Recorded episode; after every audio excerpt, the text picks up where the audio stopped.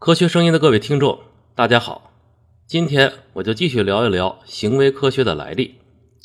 我们从一个鼎鼎大名的人开始聊起，他就是巴甫洛夫。我想所有的听众应该都知道这个名字，不管你学哪个学科，可能都会听到他，因为巴甫洛夫的影响力远远大超过了他自己的学术领域。十九世纪末，巴甫洛夫从沙俄来到德国留学，恰恰就是到的我们提到过的那个莱比锡大学。但是呢，他去的是其中的生理学研究所，没有去冯特刚刚创立的心理学实验室。巴甫洛夫回国以后，开始进行了一系列关于消化机制的研究。呃，他呢，这个呃，发明了一种对狗进行假饲的方法。假饲啊，就是把狗的这个消化道进行处理，狗吃完东西之后，食物还会呃掉出去，并没有真正进入到狗的胃里边。呃，但是呢，狗的胃呃受到刺激要分泌胃液，那么巴甫洛夫就从此发现了第十对迷走神经，呃，对这个胃液分泌的这个作用。他因为这个成果得到了第一个诺贝尔生理学奖，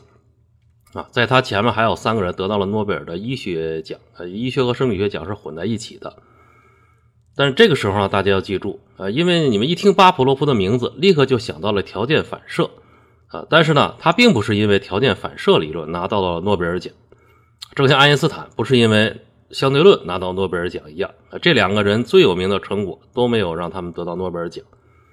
但是呢，这个呃巴甫洛夫的这个关于条件反射的研究，恰恰是在他研究消化机制的过程中发现的，因为他开始要给给狗做这个假饲，要让狗真吃，吃到这个。呃，嘴里之后，然后又从那个一个一个地方露出来，这叫假饲。那么他就发现了这个胃液的怎么样分泌的这么一个过一个过程。但是呢，后来他发现这个狗不用吃东西，它只要听到了铃声或者灯光啊，就这些铃声和灯光，这就是指示这个食物将要到来的这么一个一个信号。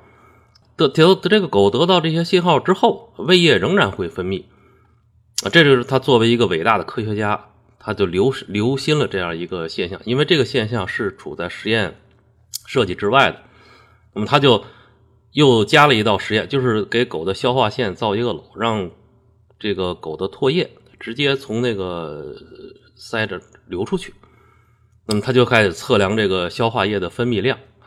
然后用它作为一个客观的机制来来进行研究。那么这样的一来呢？他就发现，每次要给狗端来食物之前，因为他们实验室要打铃或者亮起红灯，那么这个铃声和红灯出现的时候，狗就大量的分泌消化液，这就成为人类第一个掌握到的关于高级神经活动的一个客观证据。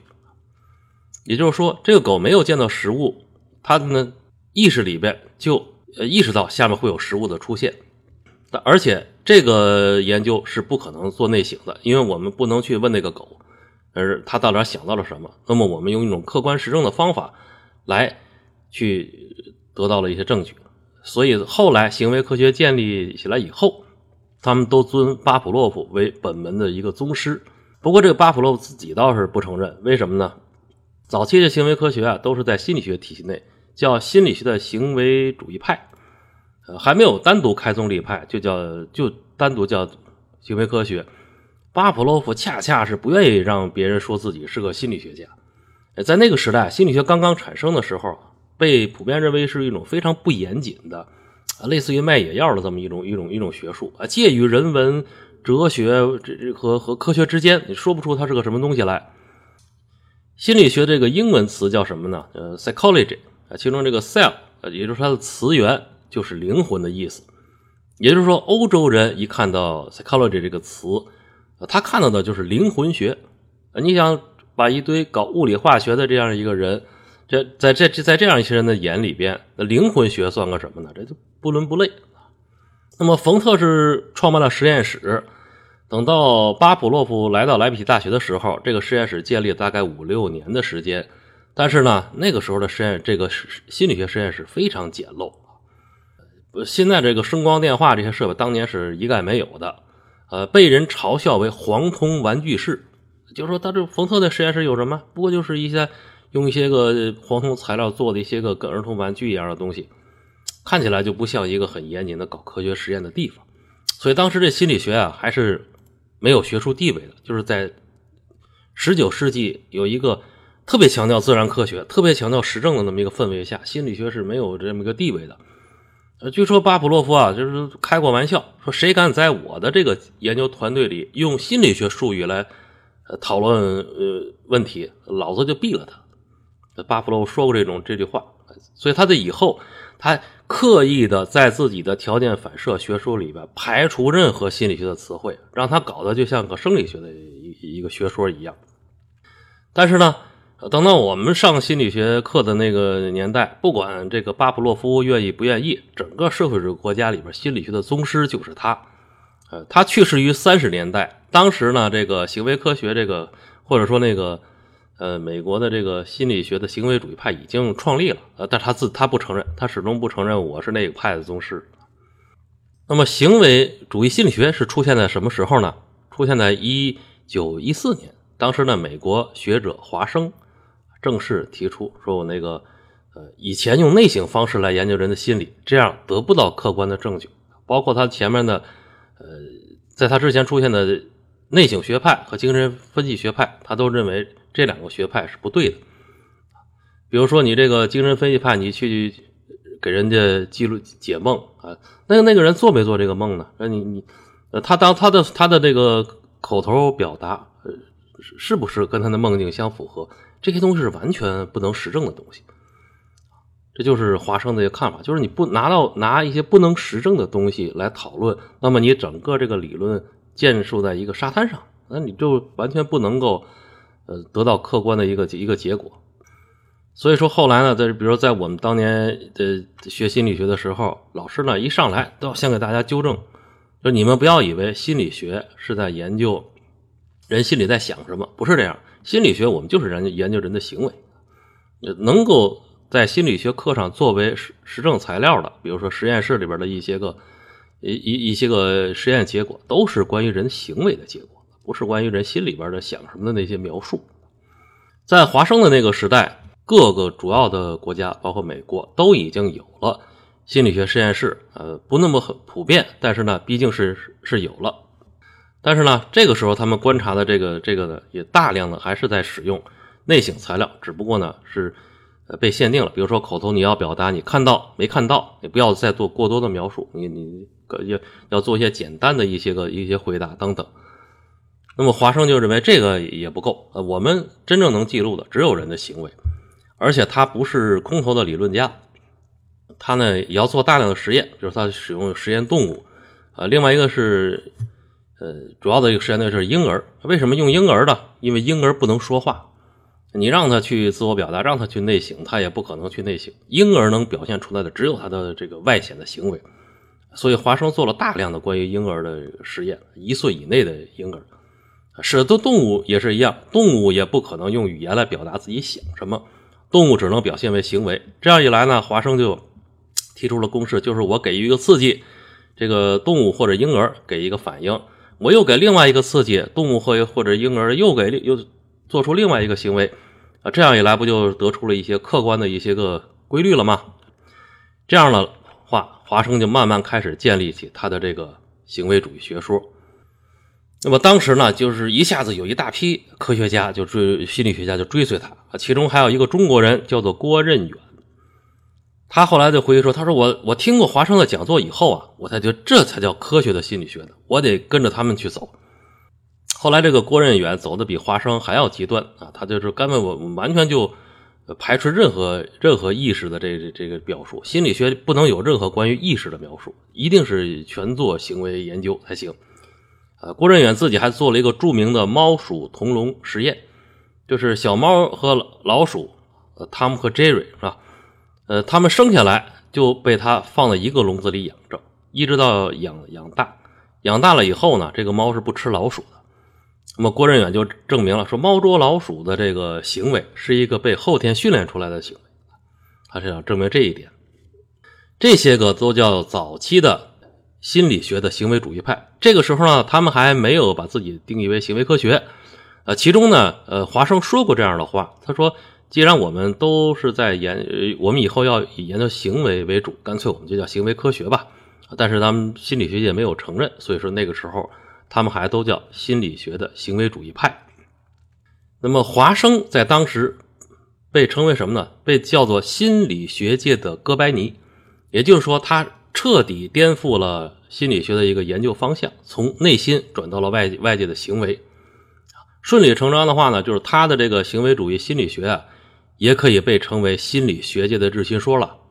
就就是说这个学科。在当时起了这么大的一个作用啊，比如说那个，呃，以前精神分析在他之前是被心理学界所接受的，但是后来呢，有了行为主义的这个这个心理学的冲击以后，精精神分析慢慢就就退出心理学界了，而到现在它就是个平行的一个东西了，就是精神分析就是精神分析，不能被叫做心理学。然后呢，这个这些人的影响就越来越大，到了上世纪四十年代。行为主义心理学又出现了一个大师斯金纳，他比华生呢小一代人，他用大量的动物实验来研究动物的行为强化规律。那么华生也好，郭任远也好，呃，更早的巴甫洛夫也好，啊，这些人都在研究行为的前因，也就是说，在一个行为产生之前，外界有一一个什么刺激导致了这个行为的产生。那斯金纳研究什么呢？研究行为的后果。就是我这一个行为导致了什么后果？这个后果呢，让这个行为是，呃，以后在更多的出现呢，还是在逐渐的消退啊？这样的话，他就在研究行为的后果对这个行为产生什么样的影响。比如说，呃，他用他的鸽子做了一个实验，他设计一个一个一个笼子，这个笼子呢，呃，里边有些特制的机关，他把这个实验用的鸽子放进去之后啊，这个鸽子又到处用嘴去捉。捉来捉去，捉来捉去，捉动那个机关了，这个机关就会通过联动装置跳出一个食物丸鸽子就吃了这个食物丸那么过一段时间之后，这鸽子就学会了，我只去捉这个机关，呃，别的地方我就不用嘴去捉去了啊。这样鸽子就等于说它的行为就得到了强化，是被这个食物丸所强化。呃，据说这个斯金纳天天就训练他这个鸽子，训练到一个出神入化的程度。那么后来到了二战时期啊。这个美国各界的科学家都要给自己祖国献计献策呀，啊，你你那个专业有什么法宝可以可以用于军事？这时候斯金纳也提了个方案，说我这个鸽子呀，可以对炸弹进行制导，因为那个时候炸弹都是随便扔扔下来之后靠惯性飞向目标，那是没有制导的。那么斯金纳是想想怎么操作呢？他说我在炸弹前面可以放一个透明的小仓，这个仓里边就放一个鸽子，呃，这个。鸽子能够通过这个仓这个透玻璃看到日本的军舰，在它放备平时的时候呢，我就训练这个鸽子不断的啄击窗户上的这个日本军舰这个图像。这样的话，它到了这个把它放进炸弹以后，炸弹扔出去以后，这鸽子呢还通过这个玻璃去啄击这个下边这个日本军舰的这这这这这这个这个这个图像。这个时候呢，通过一个联动装置，让炸弹的尾翼不断的修正。保保证这个，呃，鸽子只要是一直在捉击下面这个军舰这个影子，炸弹就会朝它飞。这个这个理论，当时是后来这个美国军方可能真让真让他做了实验了，真让他做了实验。但是直到战争结束，他也没有能够训练出来真正能用鸽子制导的炸弹。后来就出现了电子制导了，这个就就就就过时了。当然这是个趣闻了。这个时候呢，斯金纳已经不再像华生那一代人。呃，就是只承承认自己是心理学界的一个行为主义学派，这他已经将自己称为行为科学家。他是就是到了后来的著作里，他一直在说我是搞行为科学啊，我是我这研究的是行为科学。除了实验心理学之外，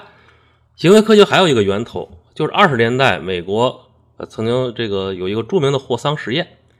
霍桑是一个工厂的名字，谁来做实验呢？是一群工业心理学家。因为在那个时代啊，工厂里边自动化技术没有那么高，机械化程度没有那么高，可能一个生产链条上，呃，有几处使用到了机械设备，剩下的很多，比如说填料啊、搬运啊、剪裁呀、打磨呀，都还得用这个手工。也就是说，工厂产量的高低，然后质产品质量的高低，跟这个工人的行为水平啊、动作水平、操作水平有很大的联系。那么那个时候就有大量的呃工业心理学家到了工厂，他们就研究怎么样，比如说这个工人在一个生产环节里边做了几十个动作，我能不能给他减少几个，让他们节省时间等等啊，或者是流水线里边呃开了呃一个工厂引进了流水线之后，那么我们研究工人的站位是从什么位置到什么位置调整一下，呃让他那个工作效率能够提高。这时候呢，有一些个工业心理学家应邀来到了霍桑工厂。他们就研究什么问题呢？就是照明对机械加工的影响，这个照明高低还是什么？呃，对这个跟这个产品数量之间有什么关系？这样这样，他们作为一个实验变量，他就要不断的把车间的照明进行调整。结果就发现啊，无论他怎么调整，工人的这个产量一直在提高。最后调整到什么程度呢？据说他能把灯光降到跟那个月光一样的那么那那么暗，就是这屋子里边都不太容易看清东西了。但是工人产量还还挺高，工人的这个精神头非常大，就一直在努力生产。在这个时候，这个这个是这个工业心理学家就这是怎么回事呢？他们就通过访谈呐、调查呀，然后终于发现，原来他们是啊，这些工人知道自己参加了一个特殊的小组。啊，他们不知道这个小组真正的目的是在干什么，但是他们认为自己得到了工厂里的重视，自己参与到了一个工厂的重大项目中间去，然后呢，他们就一下子觉得自己做了一些更有意义的事情，结果就就开始拼命的努力工作，提高产量。所以霍桑实验当初得出了这么一个结论，就是工人的参与感，呃，可能比一些个物质条件更重要。可能胜过那些个在车间里边调节声光电话的物理环境，这么样一一些个方法，这是行为科学产生的另一个源头。到了上世纪五十年代，在美国的芝加哥大学，当时这个各派学者呃各个领域的学者召开了一个会，他们这些学者可能有政治学家，有那个经济学家等等，他们都认为行为研究会帮助本学科得到一个很大的提升。这些学者就说：“说干脆我们就创建一门新科学吧，就叫行为科学吧。”哎，这行为科学就就就这么诞生的。那么当时在行为科学里边，哎，因为它这个行为科学还有一个一个原则，就是说那个你研究个体行为和群体行为，其他的学科都是在研究群体行为，但是只有心理学提供了关于个体行为的这个证据。所以，行为科学当时不得不借鉴大量的这个心理学的内容。呃，那个时候呢，比如说，我我们看到的当时的行为科学教材，打开之后，你一看啊，先给你讲人的视觉机制、听觉机制、生理这个条件反射等等，你你你感觉好像是个心理生理学的一个教材啊。到到过几章才开始讲人的行为，这就是当年的行为科学的样子。那么，中国改革开放以后。当时这个心理行为科学也像潮水一样的涌进来。那么那个时候呢，就是学校里已经开也开始恢复了心理学。心理学当时是个传统学科，从这个解放前就有了，呃，文革前也有，后来中断了一段时间。呃，到了我们上学那阵儿，开始一个一个学校开始复建，复重重新开始建设这个心理学学科。但当时行为科学是已经都不放在心理学学科里了，它就是个单独的一个一个专业了。因为他的观念还非常新，所以说很多人呢就就开始很推崇。所以当时中国有行为科学学会，呃，全国各地还有行行为科学的一个一个分会。呃，现在呢我们还能找到一个省级的，比如山东省、河南省这些行为科学分会还能够有一个活动。但是大学里边已经很少有行为科学专业了。呃，心理学界现在还是一个心理学还是个基础学科。但是行为科学呢，现在是放在管理学下边，呃的一个三级学科。管理学下面有一个管理理论，管理理论下边有一个行为科学。呃，中科院那边呢，大概在二零零九年曾经开办过行为科学实验室。呃，但是是我们看它主要的课题呢，其实还还是心理学。那么这就是行为科学的一个现状，就是说它现在呃已经远远不如七七八十年代那么红火了。为什么呢？因为，呃，在当时，就是说，整个行为科学的基础还是要研究个人行为，但是呢，个人行为的实证证据仍然是非常少，呃，所以说他自己行为科学自己就等于他是这个空中楼阁啊，他自己没有自己独特的一些个，呃，独到的一些一些个成果，只能借用其他的其他的一些一些成果，这就是当时的这么一一一个情况。当然了，这个也。呃，留下了一些个比较积极的反应。比如说，现在我们有很多学校的心理学专业，它就不叫心理学专业，它就叫心理与行为专业。呃，有一些个心理学的学术刊物就叫心理与行为研究，而且还是心理学界的一些核心刊物。也就是说，呃，被这个华生开始的行为主义心理学或者行为科学跑了一圈马以后啊，然后心理学自己也开始改变了，呃，不再像以前那样，这只强调内心感受，而更多的强调外显行为的研究。好，今天我就给大家介绍到这里，谢谢大家的关注。